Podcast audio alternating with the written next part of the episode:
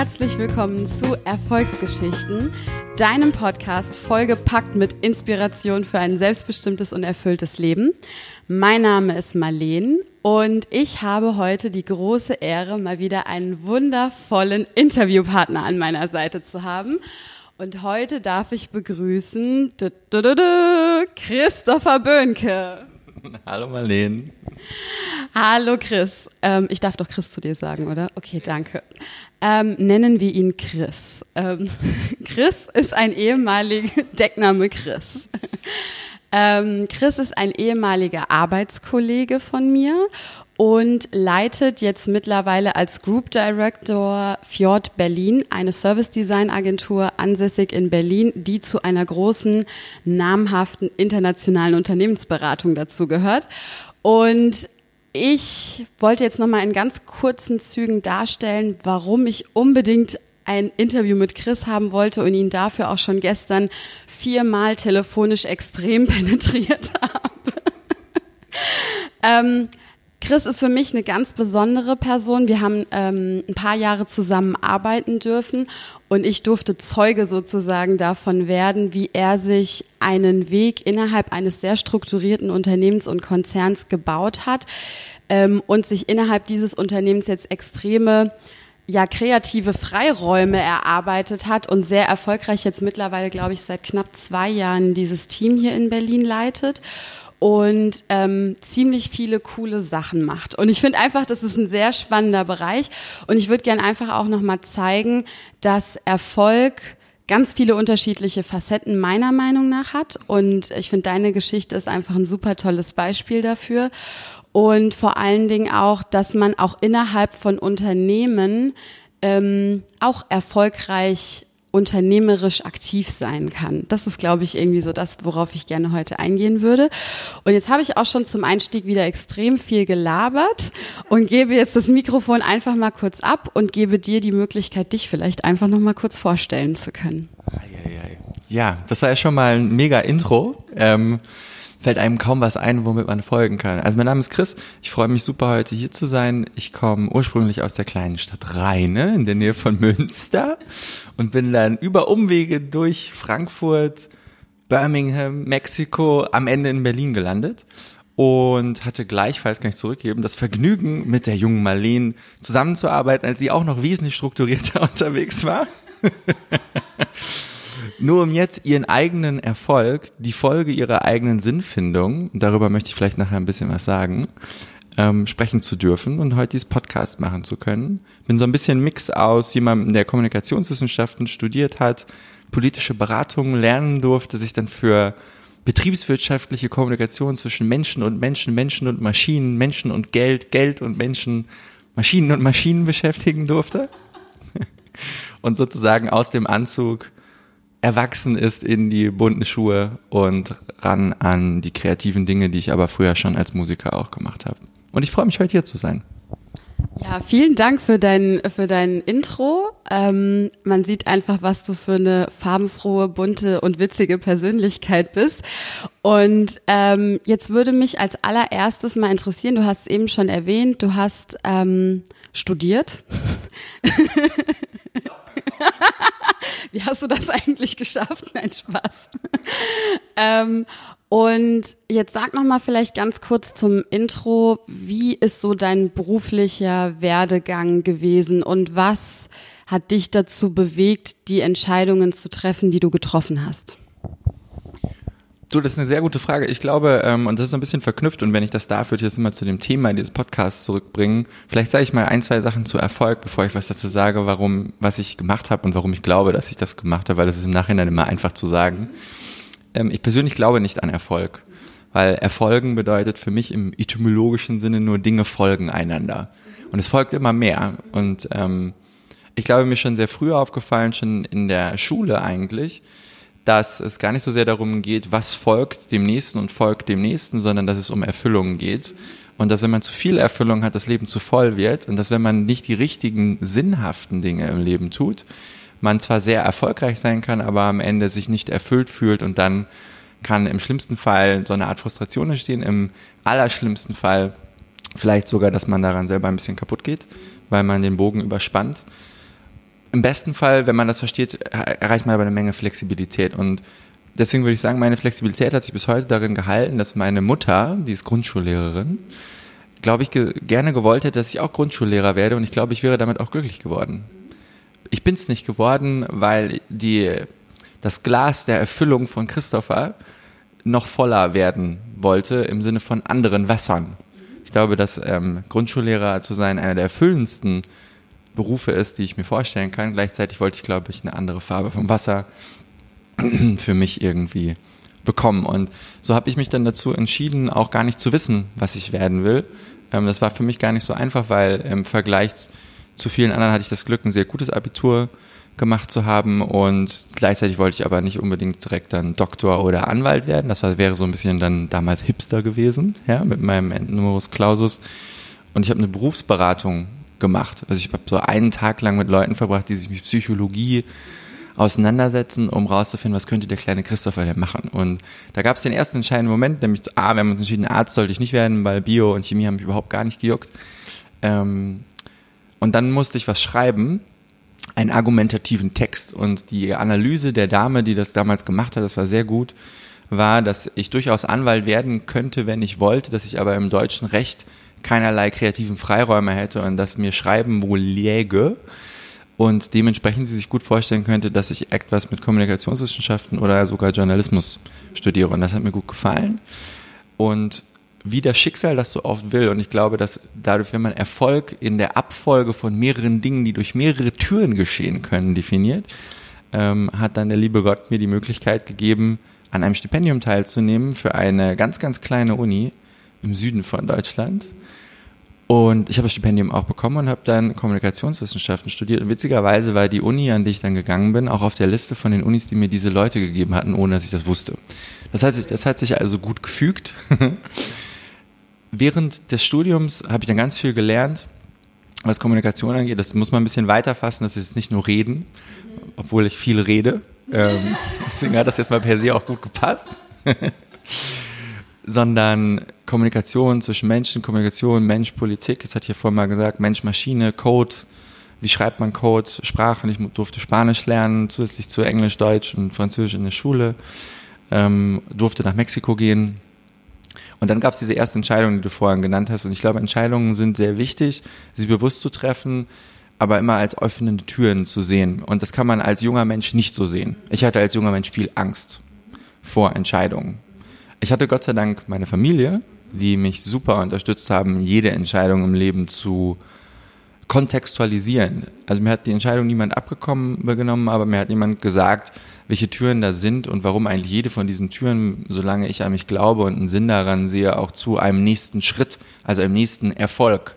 Ob das jetzt im Sinne des Betrachters riesige Erfolge, also Dinge, die irgendwie aus einer dritten Perspektive groß, mächtig äh, oder so sind, sind war eigentlich egal, sondern einfach, dass man dabei bleibt, das zu tun, woran man glaubt. Und dann habe ich mich im Studium entschieden, nicht zu Leo Burnett, also in die Werbung zu gehen für ein Praktikum, sondern nach Word zu Daimler Trucks in die Prototypen Projektmanagement Region, Gruppe, das Team. Die Leute, die planen, wann die neuen Trucks kommen.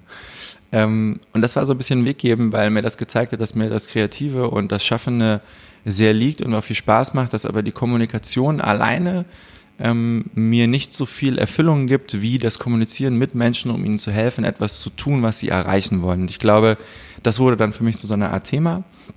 Das habe ich dann im Masterstudium in England ausgeweitet, weil mich das interessiert hat in betriebspsychologischen Prozessen. Und das ist, das mögen jetzt die Betriebspsychologen vielleicht nicht so gerne hören, angewandt ist das meistens Beratung. Das bedeutet, man kommt dazu, man analysiert, was die Leute brauchen, man versucht zu verstehen, warum sie da nicht hinkommen, man nutzt sein Fachwissen, um ihnen zu helfen, selbst dahin zu kommen, wo sie hinkommen müssen und bekommt Geld dafür. Das ist so ein bisschen Beratung und so bin ich dann auch im Anzug gelandet bei Accenture. Ich wusste überhaupt nicht, dass es Accenture gibt. ich wusste, dass es eine Firma Accenture gibt, die Technologieberatung macht und die auch versucht, Systeme zu bauen, aber ich hatte jetzt für mich nicht vorgehabt, Systeme zu bauen ähm, und habe per Zufall eine Anzeige gelesen, dass die auch digitale Transformationen und Strategien machen und das hatte ich irgendwie bei Jaguar mir angeguckt, Motivationen für Menschen, User-Generated Content zu machen Und dann habe ich gesagt, guck, da bewirbst du dich und redest mal mit denen, ob du die magst, ob die mich mögen, ob die es irgendwie interessant finden, was ich mit meinen damals jungen 23 Jahren so zu bieten hatte. Ähm, und dann habe ich in einem Raum gesessen mit anderen Leuten, die ein Diplom gemacht haben zu der Zeit. Ich hatte einen Bachelor und einen Master gemacht, verkürzt beides. Also ich war 23, andere waren 27. Äh, es war pretty scary, ja. Gleichzeitig hat mir das aber auch etwas gebracht und das ist so ein bisschen witzig zu deinem Thema mit dem Erfolg und der Wahrnehmung von Erfolg und was braucht es für Erfolg. In Deutschland zu der Zeit, ich glaube, das hat sich ein bisschen geändert jetzt, aber vor acht Jahren, also als ich angefangen habe zu arbeiten, war man als Jungspund sozusagen per se gebrandmarkt als, ja, der kann die, diese neuen Themen machen.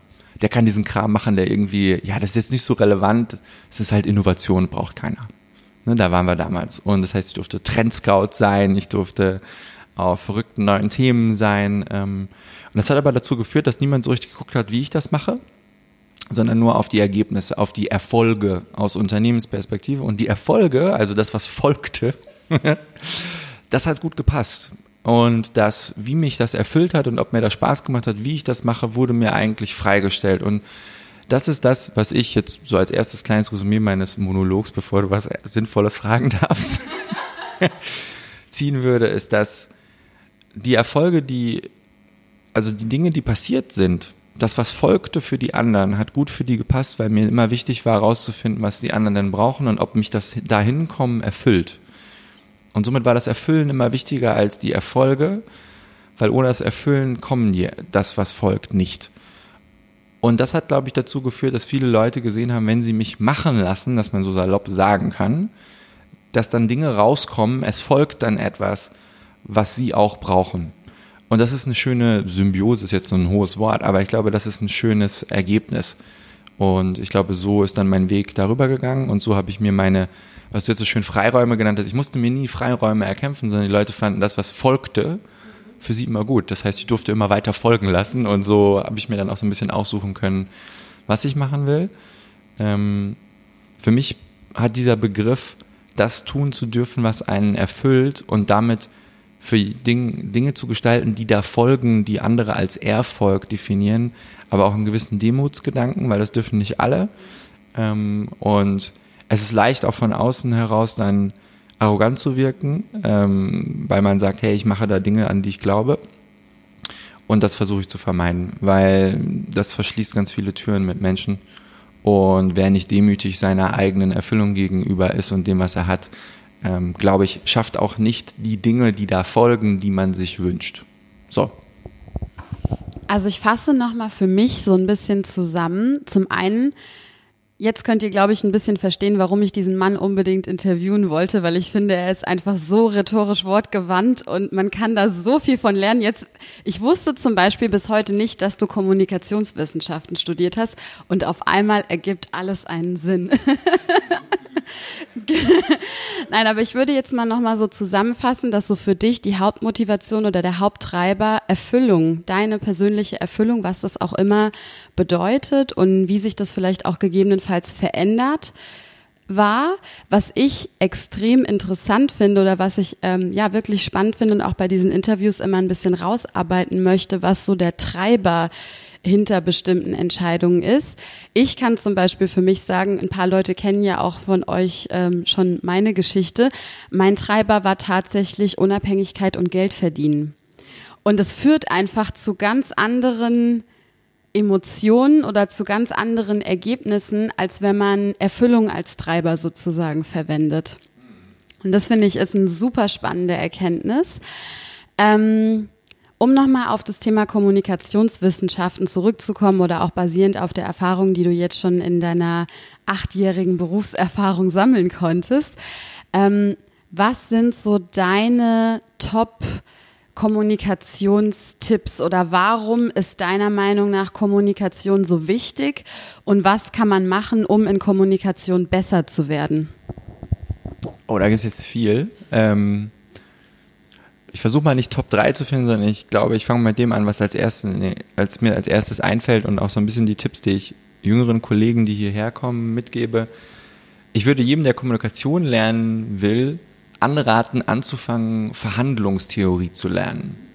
Denn am Ende des Tages ist so im Sinne von These, Antithese, Synthese, wie Menschen miteinander umgehen, wie man dann am Ende zu einer Synthese kommt. Die Frage ja immer, wie viel gebe ich ab, wie viel lasse ich zu und wie kommt das eigentlich zusammen? Und da gibt es dann verschiedene Modelle. Da gibt es das Zero-Sum-Modell. Das heißt, je mehr ich bekomme, desto weniger bekommst du. Das ist nicht besonders sinnvoll. Ähm, das führt auch nicht zu besonders guten Verhandlungen übrigens. Wenn man Beziehungen aufbauen möchte, gibt es das Harvard Model of Negotiation. Und da geht es vor allen Dingen darum, rauszufinden, wie kann man den Kuchen größer machen. Und da gibt es bestimmte Taktiken zu, da gibt es bestimmte Wege, wie man sich selbst manchmal zurücknehmen muss und mehr zuhören, als man eigentlich möchte. Und auch bewusst sage ich möchte. Man möchte nämlich nicht immer nur zuhören. Gerade ich nicht, hörst du ja. Sondern auch in der Lage zu sein, nicht sofort seine Karten zu zeigen. Das heißt manchmal auch nicht sofort zu emotional zu werden. Das heißt manchmal auch seine eigene Wut über das, was man hört, so zurückzunehmen, dass man den anderen nicht durch seine eigene Wut manipuliert und in ein Muster zwingt. Das heißt, ich würde jedem, der sich für Kommunikation interessiert, angewandt dazu raten, sich mit Verhandlungen auseinanderzusetzen. Das bringt die Komponente Zeit in Gespräche. Nicht jedes Gespräch muss immer zu dem Ergebnis führen, was man denkt, was das Ergebnis des Gesprächs sein sollte, weil es könnte ja noch ein Gespräch geben. Nicht jede Situation lässt ein Gespräch zu. Nicht jede Konfrontation kann immer zu einem Ergebnis führen. Das heißt, das Planen von Kommunikation über Zeit, mit wem rede ich eigentlich, welche Sprache spricht diese Person, ist, glaube ich, das, was man durch Verhandlungen lernt. Das ist auch, glaube ich, der Teil, den ich als zweiten Schritt anraten würde, ist, sich mit Sprachen auseinanderzusetzen, der Etymologie eines Unternehmens. Woher kommt denn eigentlich, wie Leute reden? Dass beim Daimler über auf die Straße bringen gesprochen wird, hat viel damit zu tun, was sie machen. Dass man Leute abholen muss, aufgleisen, was ein bisschen witzig ist, weil, ne, also Züge machen sie ja noch nicht, aber nichtsdestotrotz ergibt sich aus Sprache relativ viel darüber, wie ein Mensch denkt, wie er sich fühlt, wie man auch die Gedanken eines Menschen in eine Richtung leiten darf, nicht manipulieren, aber leiten darf, um ihnen zu helfen, den eigenen Punkt zu verstehen. Ja, es gibt ein schönes Theorem, was ich lernen durfte, die aber ich glaube, es gibt gar kein gutes Deutsch dafür, deswegen sage ich es auf Englisch, die Double Contingency of Communication. Zum einen weiß ich nie sicher, ob das, was ich gerade denke, auch so in Worte übersetzbar ist, die ich sage, dass es das Gleiche ist, was ich gerade gedacht habe. Und zum Zweiten weiß ich nicht, ob das, was ich gerade sage, bei dir im Kopf zu dem führt, was ich gedacht habe, was es tun soll. Und sich mit diesen Sachen zu beschäftigen, erschafft etwas, das ich bewusst auf Deutsch nicht Mindfulness, sondern Bewusstsein nennen würde. Und ich würde jedem dazu anraten, Kommunikation bewusst einzusetzen und sich selber kleine Hacks auszudenken, eigenes, nicht besonderes, sinnvolles Verhalten zu unterbinden. Wenn man nicht gut zuhören kann, sollte man sich vor jedem Gespräch eher daran erinnern, dass man das nicht kann und dann zu versuchen zu kommen, mehr zuzuhören. Wenn man nicht in der Lage dazu ist, seine eigenen Emotionen unter Kontrolle zu haben, muss man sich das vorher sagen. Es geht viel darum, sich selber Tricks zu geben, sich zu kontrollieren, weniger darum, die eine perfekte Art der Kommunikation zu finden. Die gibt es nämlich nicht. Weil so viele Gesprächspartner und so viele Facetten, wie es in Gesprächspartnern gibt, so viele Kommunikationswege kann es geben. Und ich glaube, das ist etwas, was mir, dadurch, dass mir Sprachen sehr gelegen haben, schon ganz früh in der Schule und dann später halt Kommunikationswissenschaften gezeigt haben, dass auch zum Beispiel Finanzrechnungen in Excels eine Sprache sind oder Code in, einem, in einer Software eine Sprache ist, ähm, das zu versuchen, auf dieser Perspektive zu halten und das zu nutzen, um Leuten zu helfen, ihren eigenen Weg zu sehen. Ich glaube, das ist vielleicht der dritte, jetzt habe ich so ein, zwei gehabt, wollte es ja Top 3, jetzt versuche ich mal noch ein drittes. Ich glaube, dass mir geholfen hat, jetzt am Ende hier fast 70 Leuten helfen zu dürfen, ihren Weg zu finden, einzugestehen und zu sehen, dass Führungsqualität nichts mit von hinten führen oder von vorne führen zu tun hat, sondern hauptsächlich damit, wie gut man darin ist, den Startpunkt einer Person zu erleuchten, den Weg einer Person, die diese Person gehen will, zu erleuchten und das Ziel zu beleuchten. Um dabei auch zu sehen, dass es wahrscheinlich mehrere Wege zu dem Ziel gibt, dass diese aber klar verständlich sind und dass es da Hilfe gibt, eine helfende Hand, dahin zu laufen aber dass Sprache der einzige Weg ist, diese drei Punkte, Start, Weg und Ziel, zu ergründen ist und damit den Menschen zu helfen, dahin zu kommen, wo sie hin wollen, auf ihre eigene Art und Weise. Und das funktioniert ganz gut durch Kommunikation. Ja, also ich denke mal, so wir als menschliche Wesen und wir unterscheiden uns ja auch durch Kommunikation, zumindest die Komplexität der Kommunikation, die wir sozusagen haben im Vergleich zu anderen Wesen auf diesem Planeten, was es uns ja auch erlaubt, viel komplexere Gedankenstrukturen sozusagen miteinander austauschen zu können. Und ähm, ja, du hattest jetzt vorhin so ein bisschen über die Verknüpfung von, von Emotionen, Gedanken und dann Verhalten sozusagen aufgezeigt. Ähm, und vor allen Dingen ja auch gesagt, dass man so ein bisschen mal ehrlich auf sich selbst vielleicht schauen sollte und mal gucken sollte, hm, was kann ich vielleicht nicht so gut und mir bewusst darüber sein, dass ich vielleicht ein sehr emotional geladener Mensch bin und schlecht darin bin oder Schwierigkeiten damit habe, diese also ich meine, letzten Endes sind Emotionen ja nichts anderes als eine Form von Energie, die sozusagen durch den Körper fließt. Und wenn man selbst nicht diszipliniert und stark genug ist, ist, ich stelle mir das manchmal vor, wie bei so einem elektrischen Stromkreislauf, wenn die Spannung halt irgendwie zu hoch wird, dann knallt die Sicherung raus und dann kann man das halt einfach nicht mehr halten. Und dafür ist ja aber auch schon eine gewisse Form der ehrlichen Reflexion notwendig. Also überhaupt mal hinzugucken und zu sagen, oh, okay, krass, vielleicht kann ich das echt nicht so gut. Und nun leben wir ja hier in Deutschland in einer Gesellschaft, in der es nicht unbedingt so toll ist, mit seinen Schwächen halt irgendwie ähm, hausieren zu gehen und zu sagen, ja, hi, ich bin die Marlene und ich habe echt ein kleines Wutproblem oder irgendwie sowas in der Art. Was machst du als Führungskraft, um hier in deinem Team quasi dafür zu sorgen oder zu zeigen, dass es okay ist, sich eine Schwäche einzugestehen und vielleicht auch mit anderen Leuten darüber zu reden, um eben zu lernen, zu wachsen und, und besser zu werden in der Kommunikation.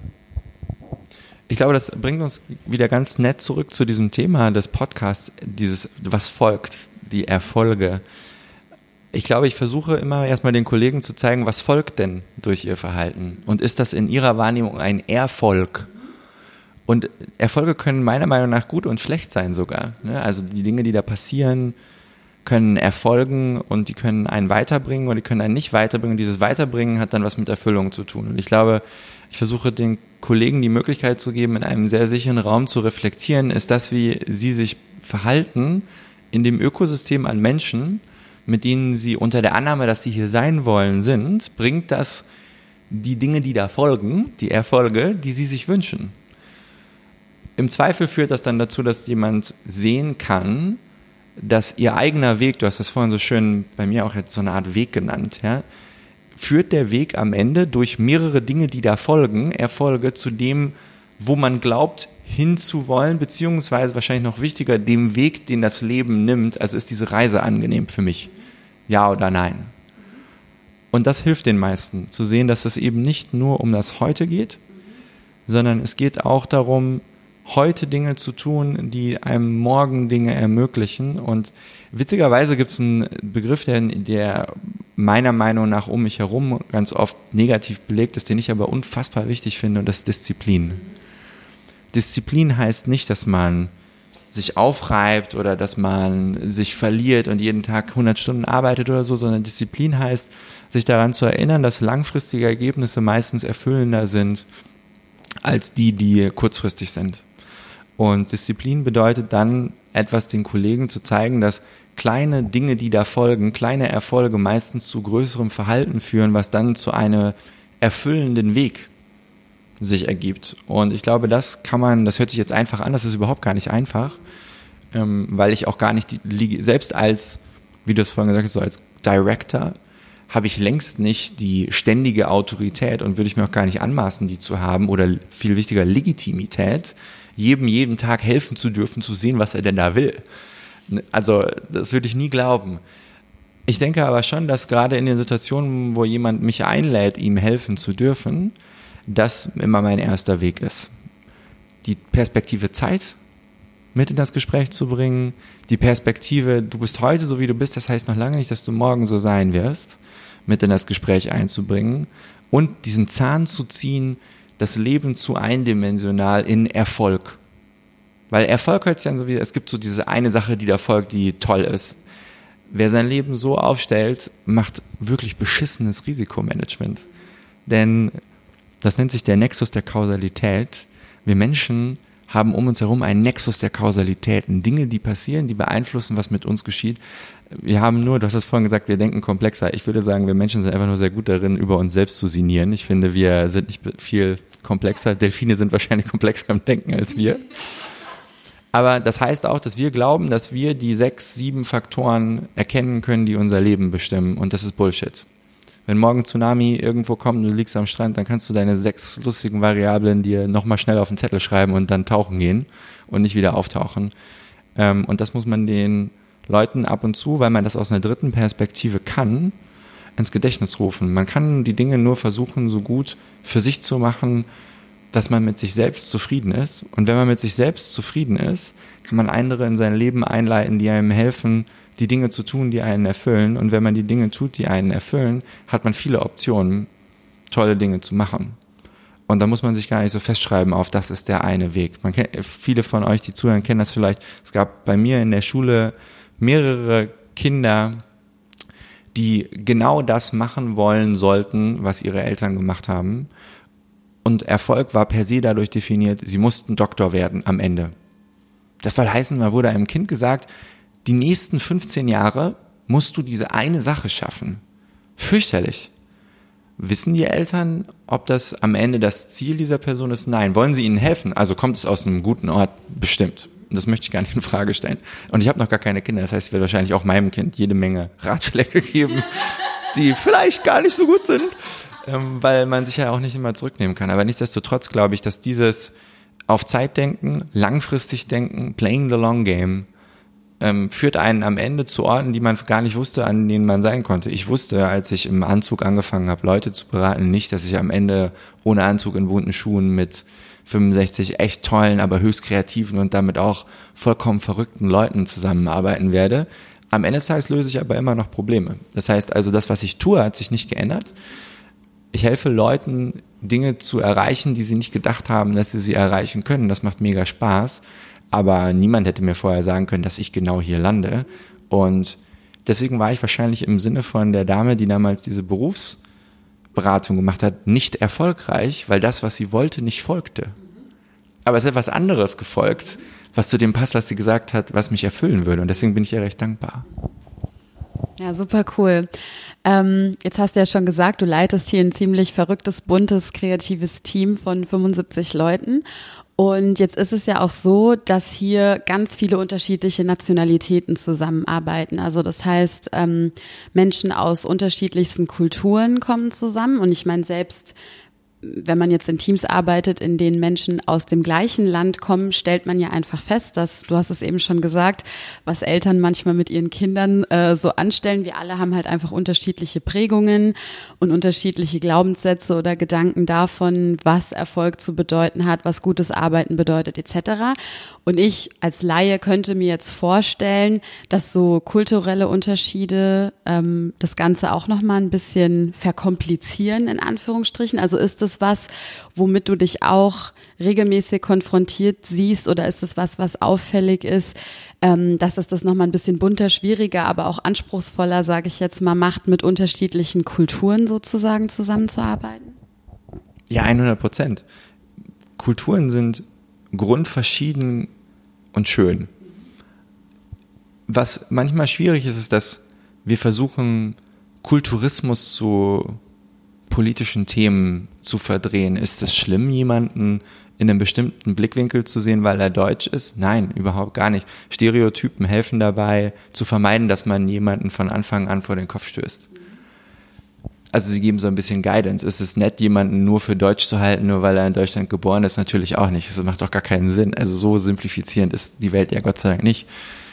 Es macht aber trotzdem Sinn, sich mit Stereotypen und bestimmten, sage ich jetzt mal, Variablen von Kulturen wie direkter, indirekter Sprache, maskuline, feminine Ausrichtung in dem, wie Leute sich verhalten, Zielorientierung, nicht Zielorientieren, chronologisch, nicht chronologisches Zeitverständnis auseinanderzusetzen, um in der Interaktion, und das ist für mich wieder dann Kommunikation zum großen Teil, in dem Tanz der Sprache, in der Lage zu sein, im Takt zu bleiben. Weil am Ende des Tages, wenn ich jemanden neuen kennenlerne oder wir jemanden haben, der aus Japan hinzukommt zum Team oder aus der Türkei hinzukommt, wenn ich mich mit, nicht mit dem beschäftige, wie die Welt funktioniert im Kopf dieser Person, basierend auf dem, wie die Welt für viele Leute funktioniert, da wo sie herkommen, ähm, tue ich mir überhaupt gar keinen Gefallen.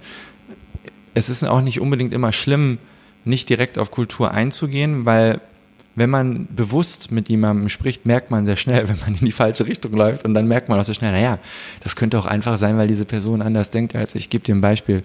Wir haben ja viele Lateinamerikaner ähm, und auch Spanier und Italiener hier im Studio und die Art und Weise, wie die über Zeit nachdenken, also chronologisch eher wir Deutschen, so eins kommt nach dem anderen, jede Minute ist wichtig, versus, naja, Zeit ist dehnbar und morgen heißt gar nicht das gleiche, wie es für uns bedeutet.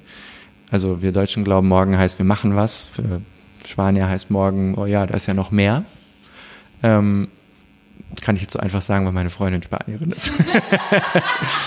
ähm, das ist total wichtig, weil damit, damit stellt man fest, wie man für jemanden Dinge, die man zusammen gerne machen möchte, in einen Kontext setzt, der für diesen oder diese Person dann am Ende auch sinnvoll ist. Und Sinn ist ja eine ganz große, ein ganz großer Antrieb von ganz vielen Menschen und der Sinn kann verschiedene Färbungen haben und man muss aber den Sinn auch so kommunizieren, dass jemand dem hinterhergehen kann. Und wenn man das zu direkt macht, hört der andere vielleicht gar nicht den gleichen Sinn, den man eigentlich transportieren wollte. Wenn das zu maskulin wertlich belegt ist, kann jemand, der aus einer eher femininen Kultur kommt, das vielleicht gar nicht nachvollziehen. Und wenn jemand einem die eigene Argumentation nicht nachvollziehen kann, ist es nicht nur unglaublich schwer, zusammen irgendwo hinzugehen, sondern vielleicht sogar unmöglich. Und ich glaube, deswegen ist mit anderen Kulturen zu arbeiten sehr spannend und für mich tatsächlich erfüllend, weil das den eigenen Horizont und die eigenen Spielarten im Kopf extrem erweitert. Als ich nach Mexiko gegangen bin, war ich der kleine deutsche Junge, der morgen die Sachen pünktlich abgeben wollte, als zum dritten Mal hintereinander meine mexikanischen Studienkollegen drei Stunden zu spät gekommen sind und das für dich total normal war, habe ich festgestellt, okay, äh, ist überhaupt gar nicht so wichtig, offensichtlich. Zumindest in diesem Kontext nicht. Vielleicht kann ich ja dann auch in Deutschland das eine oder andere Mal eine andere Art und Weise anwenden, um zum Ziel zu kommen, um zu gucken, ob da vielleicht etwas anderes bei rauskommt, was für mich besser ist. Nicht für jeden, aber für mich vielleicht besser. Du hast jetzt eben so schön gesagt, wenn du neuen Menschen kennenlernst, dann ähm, ja, willst du ein bisschen versuchen, in dessen Weltanschauung irgendwie Einblick zu gewinnen, um gucken zu können, welchen Menschen habe ich da jetzt eigentlich quasi vor mir sitzen. Ähm, wie gehst du da vor? Wie, ähm, wie machst du das oder welche Fragen stellst du dann so einer Person, um davon einen Eindruck zu bekommen? Also natürlich, erstmal, wenn man jemanden anguckt, hat man schon mal ein gutes Daumengefühl dafür, woher die Person kommen könnte. Ne? Ähm, wir sehen Gott sei Dank alle verschieden aus, das macht die Welt so schön bunt und dementsprechend kann man sich ein erstes Bild dafür bilden. Ähm, dann achte ich auf den Akzent. Wir reden ja meistens Englisch hier miteinander. Wenn man mit vielen internationalen Kollegen arbeitet, ist es relativ einfach, dann am Ende zu sagen, okay, welche Region der Welt könnte das wohl sein, wo diese Person herkommt. Und jetzt können viele Leute sagen, wow, das ist ja richtig oberflächlich. Ähm, ja, ist es auch. ähm, und das kommt so ein bisschen zurück zu dem, was ich vorher gesagt habe, ist ja gar nicht schlimm. Das sind die ersten fünf Sekunden vom Gespräch. Ich kann gar nicht mehr als oberflächlich sein, aber dieses Nachdenken darüber bringt mich dazu zu überlegen, was möchte ich denn dieser Person überhaupt sagen? Was möchte diese Person denn von mir? Ähm, es beschäftigt, ich beschäftige mich damit, wer derjenige ist.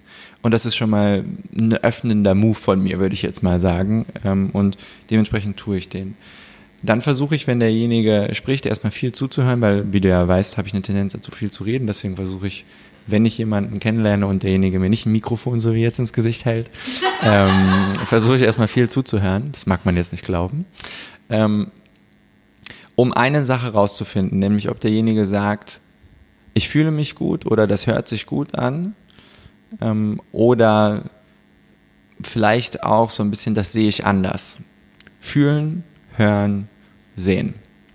Ähm, man kann Menschen gut einteilen danach, wie sie die Realität wahrnehmen, basierend auf, möchten Sachen anfassen, möchten Sachen hören oder möchten Sachen anglotzen.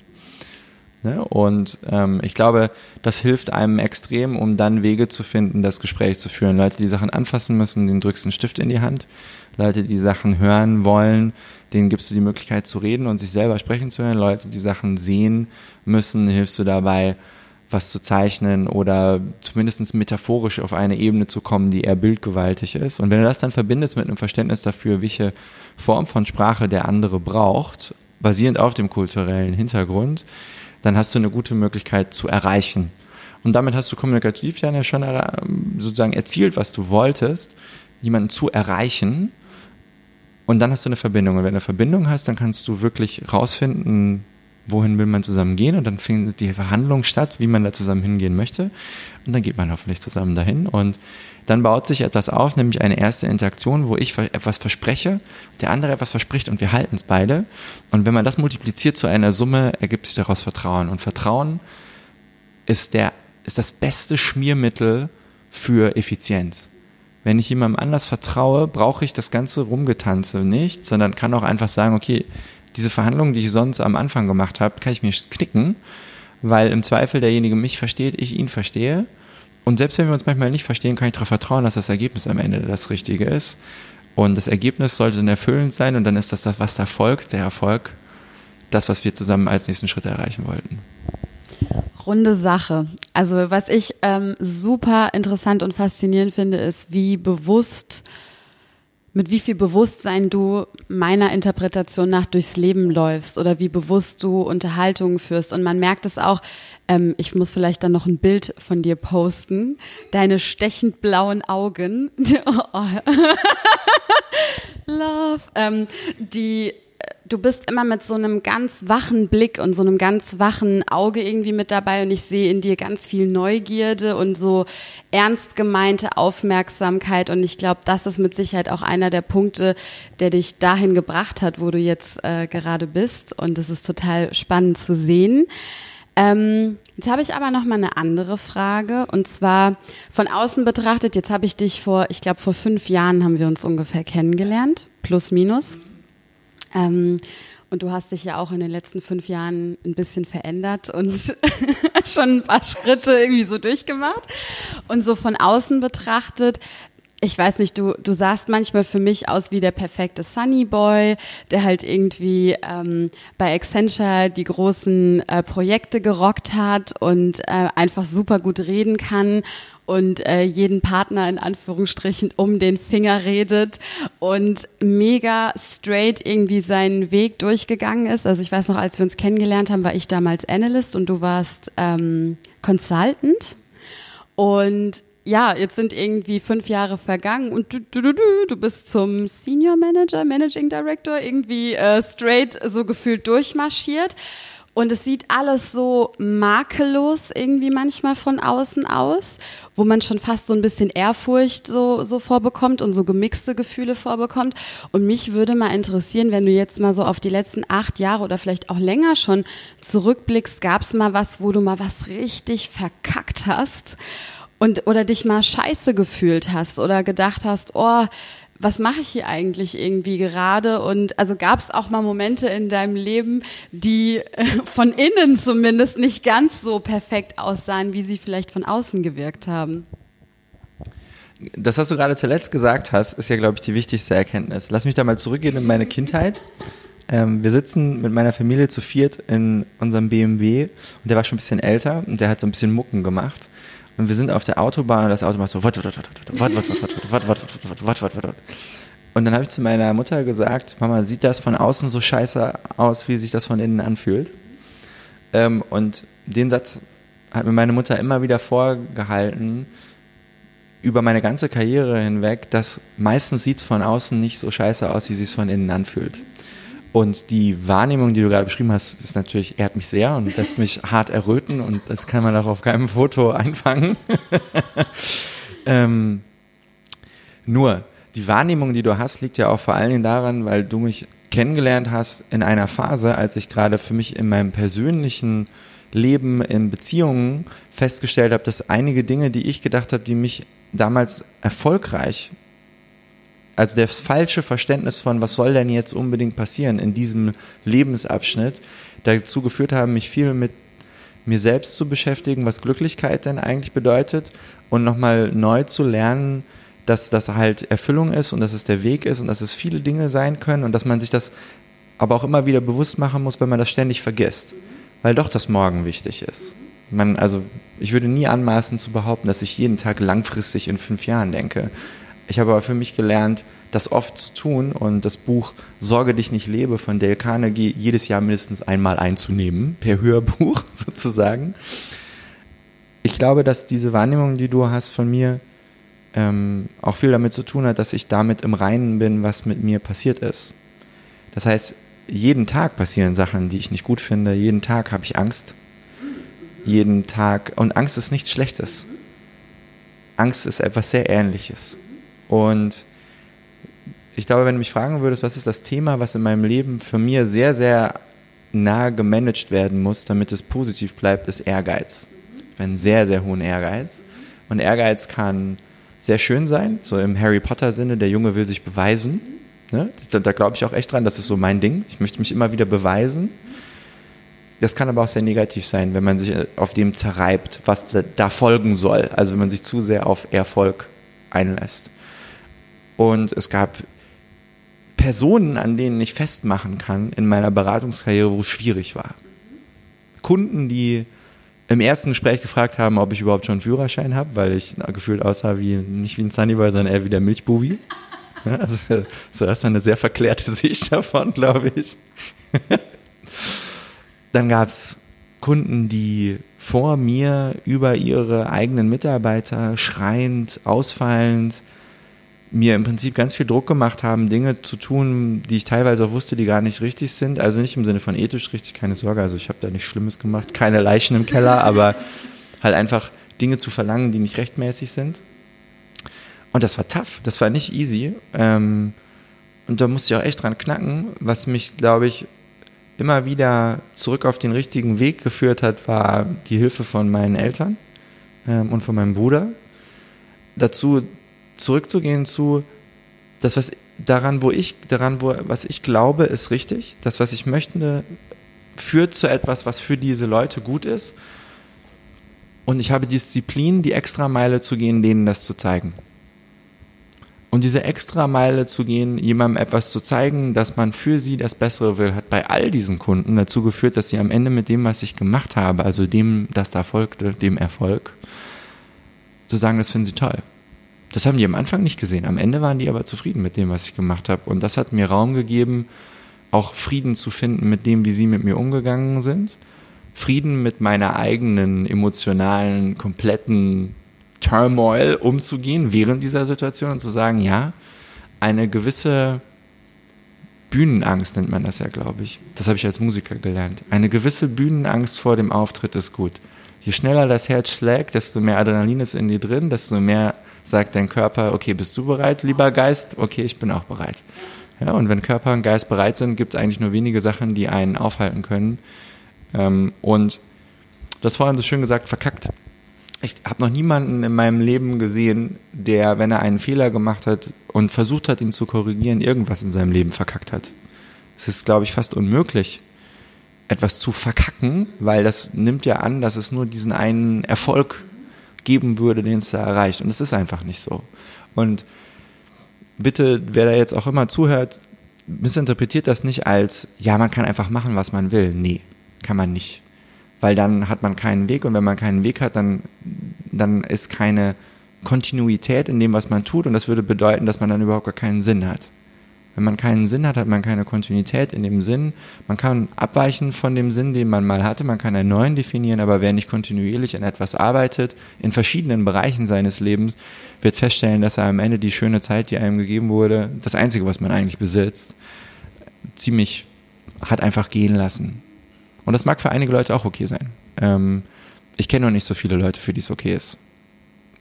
Ich glaube, verkacken tut man nur etwas, wenn man aus seinen eigenen Fehlern für sich selber nichts lernt.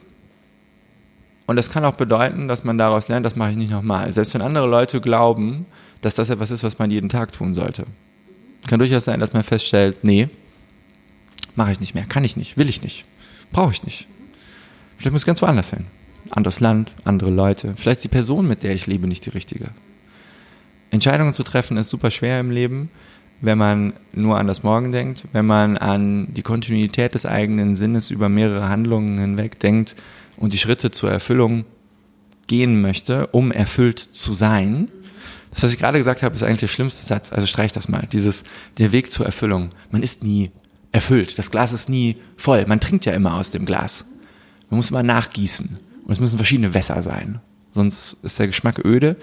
Ähm, und wie ich gerade gesagt habe, du hast ja gesagt, die Menschen sind die, die am komplexesten denken. Ich glaube, wir Menschen haben das größte Problem damit, dass wir am sinnfreisten am meisten denken. Wir denken viel, wir denken viel. Wir denken viel, ob, genau, Quantität. Wir denken viel. Ja, das führt zu ganz vielen Problemen. genau. Und dementsprechend glaube ich, es, es gibt es jetzt gar nicht so Situationen, auf die ich zurückblicke, auf, bei denen ich dir sagen würde, das war jetzt für mich schlimm sondern es gibt viele Situationen, wo ich sagen würde, das war in dem Moment für mich total anstrengend. Und da gibt's alles von Beziehungen, die zu Ende gingen, die ich gerne gewollt hätte und die länger wären, von Dingen, die ich geglaubt habe, für die ich stehe im, im Anblick anderer Menschen, die das am Anfang nicht so sehr akzeptiert haben, wie ich das gewollt hätte. Und wo ich nach vier Jahren mich beweisen, ne, beweisen ist ja mein Thema, hast du ja gerade gehört, festgestellt habe, ich komme an einen neuen Ort und nobody gives a shit. Und ich musste mich wieder beweisen, obwohl ich gedacht hatte, hey, hatte ich mich nicht schon bewiesen? Nee. Und stelle ich doch, nee, es geht doch jeden Tag so weiter. Und ähm, deswegen sage ich auch vielen der Kunden, die hier hinkommen, die gucken sich diesen Ort an und sagen, ist das denn das, wie du das hier leitest, dieses eher Direction, Wege aufzeigen? Ja, das sagen ja viele, dass das jetzt einfacher ist. Nee. Einfacher ist es, weiß Gott nicht.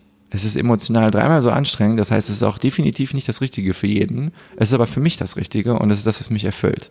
Und da kann ich ganz egoistisch sagen, ja, dann mache ich das auch so. Jetzt hattest du eben gesagt, dass Ehrgeiz so ein bisschen deine, dein Wunderpunkt in Anführungsstrichen ist oder deine Schwachstelle, ich weiß nicht, wie man es am besten nennen soll, oder der Punkt, auf den du sozusagen ein bisschen Acht geben musst. Ähm, hast du irgendwelche Strategien für dich entwickelt, oder machst du irgendwelche Techniken oder Praktiken, um sozusagen mit deinem Ehrgeiz, ähm, wie soll ich sagen, eine Freundschaft oder eine gute Beziehung zu deinem Ehrgeiz aufzubauen? Ja, definitiv. Ähm, kann ich nochmal zurückkommen zu meinem Tipp von vorher. Jedes Jahr einmal Sorge dich nicht lebe von der Carnegie einnehmen. Ähm, weil am Ende des Tages, es also gerade gesagt, es ist so schön, ähm, mein Ehrgeiz ist, sehe ich null als meine Schwäche ich sehe meinen Ehrgeiz als etwas, was mich zu dem macht, der ich bin. Aber es ist ganz oft so, dass das, was jemanden zu dem macht, wer er oder sie ist, gleichzeitig auch ganz gefährlich für diese Person sein kann. Schau dir mal die ganzen Mus ja, schau dir mal die ganzen Musiker an, die früh gestorben sind, deren eigene Kreativität sie an die Grenze des Seins geführt hat ähm, und damit klarzukommen, diese Kreativität maximal leben zu wollen, sie zu Mitteln geführt hat, die am Ende dazu geführt haben, dass sie jetzt nicht mehr hier sind. Und das Gleiche gilt für mich mit dem Ehrgeiz. Und in diesem Buch von der Carnegie, ob ihr es jetzt hört oder lest, ist eigentlich total Wurst oder auf Englisch oder auf Deutsch ist auch total Bums, ähm, gibt es so schöne Techniken, was ist das Schlimmste, was passieren kann. Und bei Ehrgeiz, man ist ja geizig der Ehre, bedeutet ja eigentlich nur, man möchte gerne beweisen, dass man etwas kann und man ist geizig damit, Dinge und Taten zu erleben, die nicht Ehre erbringen. So, also versuche das jetzt mal laienhaft etymologisch auseinanderzunehmen. Ähm, und dementsprechend heißt das auch immer so ein bisschen, man hat Schiss, das nicht klappt. Jedes Mal. Und ähm, hat es auch was mit ähm, als wertig wahrgenommen zu werden von anderen, quasi Ehre zu bekommen? Oder ist es eher was Internes? Beides. Also ich glaube, es hängt, das kann man gar nicht auseinandernehmen. Also man ist entweder, man möchte mit sich selber zufrieden sein und dann möchte man natürlich am besten auch, dass andere Leute das sehen, weil man dann auch nochmal mit sich selber zufrieden ist. Also ich glaube, das lässt sich bei Menschen kaum trennen. Ja? Also sich selber lieben und von anderen geliebt werden ist sehr eng miteinander verbunden, glaube ich. Ähm, und in dem Buch gibt es einen guten Weg, um immer den krassen Punch vom eigenen Ehrgeiz aus jeder Situation rauszunehmen, nämlich zu sich zu fragen, was ist denn das Schlimmste, was passieren kann? Was ist denn, wenn ich das Proposal morgen nicht gewinne? Das Schlimmste, was passieren kann, ist, dass ich dann übermorgen noch einschreiben muss. Wird jemand dran sterben? Nein. Wird meine Familie darunter leiden? Nein. Werden andere Leute unter meinem Verhalten leiden? Nein werde ich vielleicht morgen nicht schon etwas erreichen, was ich eigentlich gerne erreicht hätte? Ja. Aber das ist das Schlimmste, was passieren kann. Und so versuche ich eigentlich jede Situation in meinem Leben zu betrachten und damit auch so ein bisschen zu justieren, ob das jetzt gerade angemessen ist, das, was da vor mir steht, mit meinem auch vor allen Dingen in der Arbeitswelt gelernten Ehrgeiz überhaupt zu behandeln. Es gibt Probleme im Leben, die sind so groß und die sind so schwer und die sind so traurig, dass man sie so bewerten muss, um sich selber auf einen Nullpunkt zurückzuheben, dass man in dem Tun, was ist denn das Schlimmste, was passieren kann, wenn jemand stirbt, der einem sehr wichtig ist. Da geht es nicht darum, wie gut man das macht. Da geht es darum, dass man selbst damit klarkommt, dass man in der Lage ist zu sehen, dass die eigene Traurigkeit, die Reflexion des kleinen Christopher in einem selber drin ist, dass man Leute liebt und dass das positiv ist. Und darum geht es dann. Und ich glaube, deswegen finde ich das so eine mächtige Übung, weil einen das so ein bisschen auch kalibrieren lässt, mit welcher seiner eigenen Stärken oder Verhaltensmuster kann man denn das, was gerade vor einem steht, angehen, weil man ansonsten doch sehr schnell als Mensch dazu verfällt, das, woran man glaubt, dass man darin gut ist, auf einfach fucking alles anzuwenden. Wir Menschen sind ja Säuger und Säugetiere haben die interessante Eigenschaft, in schwierigen Situationen mehr von dem zu machen, was sie in anderen Situationen gut macht. Ähm, und das führt meistens zu fatalen Ergebnissen. und ich glaube, das ist etwas, was ich echt, kann ich wirklich sagen, seit ich 21 bin, durchgängig tue. Und deswegen mir dieses Buch auch, das hört sich jetzt so ein bisschen blöd an, warum höre ich das jedes Jahr? Ähm, das höre ich jedes Jahr, einfach weil das Sachen sind, die man sich selber nicht sagen kann und die man immer mal wieder von jemandem in sonorer Stimme hören muss, damit man das als Ja, und daran musst du denken, mein Junge, nochmal hört. Also ich fasse mal zusammen. So deine Hauptmotivation für Dinge, die du in deinem Leben oder für Entscheidungen, die du getroffen hast, sind Erfüllung. Und Erfüllung ist was, was sich mit Sicherheit auch irgendwie so ein bisschen verändern kann. Es muss mal ein anderer Geschmack oder mal ein anderes Wasser sozusagen sein. Ähm, sich gleichzeitig eine gewisse Flexibilität zu bewahren oder halt einfach zu gucken, okay, wie gehe ich jetzt mit einer neuen Situation um, weil es gibt Dinge, die passieren, auf die ich keinen Einfluss sozusagen habe und auch so ein bisschen die Fähigkeit zu besitzen, sich in unangenehmen Situationen trotzdem wohlzufühlen, also oder einfach damit klarzukommen, dass ähm, man manchmal keine Kontrolle hat und man dann aber darauf vertraut, dass man die Fähigkeit besitzt, damit umgehen zu können. Ähm, Kommunikation, bewusste Kommunikation, Selbstreflexion, Ehrlichkeit zu sich selbst, vielleicht auch ein bisschen Mut zur Verletzlichkeit oder Mut zu Offenheit und sich immer wieder die Frage stellen, was ist das Schlimmste, was passieren kann. Ähm, und ich finde, das sind ganz viele wundervolle Erkenntnisse, die man da mitnehmen kann. Und ich ziehe da wirklich den Hut vor dir und vor dem Weg, ähm, den du gemacht hast. Und jetzt würde ich dir zum Schluss noch gerne eine Frage stellen. Und zwar, wenn du dich heute anguckst und den Erfahrungsschatz, den du heute hast, und vielleicht nochmal an Situationen denkst von früher, in denen es dir schwer gefallen ist. Nicht, die du verkackt hast, sondern in denen du einfach auch mal gestruggelt bist oder so. Die, glaube ich, also Situation hat ja jeder von uns. Was ist so ein Tipp, den du gerne deinem alten Ich sozusagen irgendwie geben würdest aus heute, heutiger Perspektive? Ich glaube, ich würde meinem alten Ich sagen, man schreibt die besten Lieder, wenn man was Schweres erlebt hat kein gutes Liebeslied entsteht, ohne den Schmerz mal nicht geliebt worden zu sein. Kein guter Rocksong entsteht, ohne die harten Sachen, durch die man durchgehen musste. Das heißt, es gibt eigentlich keine Geschichte, auch nicht im Fernsehen oder im Kino. Fernsehen ist alt, ne? Netflix. Netflix. Netflix. ähm, es gibt keine gute Geschichte, die nicht Höhen und Tiefen hat. Und ich glaube, dass man als junger Mensch alles richtig machen möchte, nur um festzustellen, dass man später im Leben viel mehr Dinge richtig machen kann, wenn es wichtig ist, nämlich wenn man Leute hat, die auf einen angewiesen sind, Kinder, die eigenen Eltern ab einem bestimmten Punkt, wenn man durch Dinge gegangen ist, die schwierig sind, die angsteinflößend waren, wo man monatelang geheult hat und nicht wusste, ob es am Ende gut wird, Man darf nur nicht aufgeben. Weil wenn man aufgibt, dann gibt es kein Lied. Weil dann erzählt keiner der Geschichte. Und Lieder können fucking lang sein. Bohemian Rhapsody ist fast wie lange? Sieben Minuten. Es ist trotzdem ein geiler Song. Und er ist total weird und trotzdem hört man ihn gerne. Lieder können sehr kurz sein und auch teilweise sehr straight und können trotzdem auch schön sein, aber sie haben meistens Höhen und Tiefen und die Leute, die sie schreiben, haben, haben schon ganz viel erlebt, sagt man ja so schön. Und dieses, man hat schon ganz viel erlebt, ist halt nicht nur positiv. Und ich glaube, das ist das, was ich dem kleinen Christopher, der ja damals auch im Orchester gesungen hat, also dann auch eine Band hatte, ähm, glaube ich, mit dann dem Abitur nochmal hätte mitgeben wollen, zu sagen, du weißt doch eigentlich selber, dass die Lieder geiler sind, wenn die Party vorher scheiße war. Dementsprechend, das wäre mein Tipp an, an alle jungen Menschen, zu wissen, dass Kontinuität, Disziplin, Sinn, bewusstes Leben unablässlich sind, meiner Meinung nach. Dass das aber nicht dazu führt, dass das Leben eintönig ist, sondern dass die Höhen und die Tiefen extremer werden und wenn sie extremer sind, ist die Story geiler und dann ist es erfüllender. vielen, vielen, vielen Dank für ähm, ja, da deine Erfahrung und dein Wissen.